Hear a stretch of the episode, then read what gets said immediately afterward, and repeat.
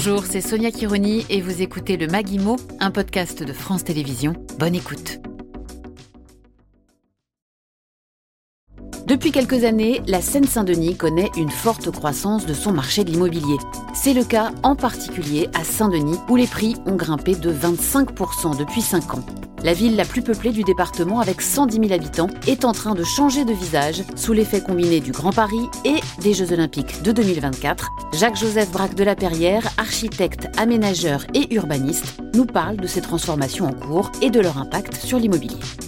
Les Jeux Olympiques sont des vecteurs extrêmement puissants et vont permettre d'accélérer des transformations qui étaient évidemment amorcées depuis quand même déjà pas mal d'années. Hein.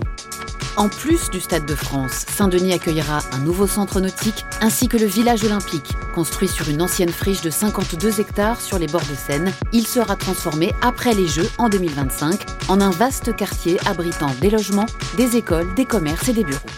Ce sera formidable, une magnifique fête et il va falloir commencer dès le lendemain de la fin de, ces Jeux à transformer cet ensemble immobilier les appartements, etc., vont être, qui ont été conçus hein, d'ailleurs pour être changés, euh, vont être retransformés et remis sur le marché. Et c'est l'ensemble de ce, quartier qui recevra ces 6 000 habitants et ces 6 000 emplois qui va pouvoir s'ouvrir. Et donc vous voyez que le marché immobilier va tout d'un coup recevoir l'équivalent de 300 000 mètres carrés en un temps très court. Donc ça va, ça va être un, relatif choc euh, sur, sur l'ensemble du périmètre. Saint-Denis, l'île Saint-Denis qui est en face, Saint-Ouen qui a déjà transformé en grande transformation. Il y a aussi toute l'importance de ce projet du Grand Paris Express à cet endroit précis, avec la plus grande gare du réseau du Grand Paris Express, hein, qui, est, la gare de Saint-Denis-Pléiel. On voit que la ville se construit petit à petit. C'est un temps long, le temps long de la ville, mais c'est des transformations qui sont extrêmement durables. Quelles conséquences sur les prix de l'immobilier dans ces quartiers concernés par ces nouvelles installations? Bien entendu, ces quartiers souvent sont des quartiers qui étaient plutôt en retard et donc qui vont profiter de cet effet pour avoir un effet de rattrapage.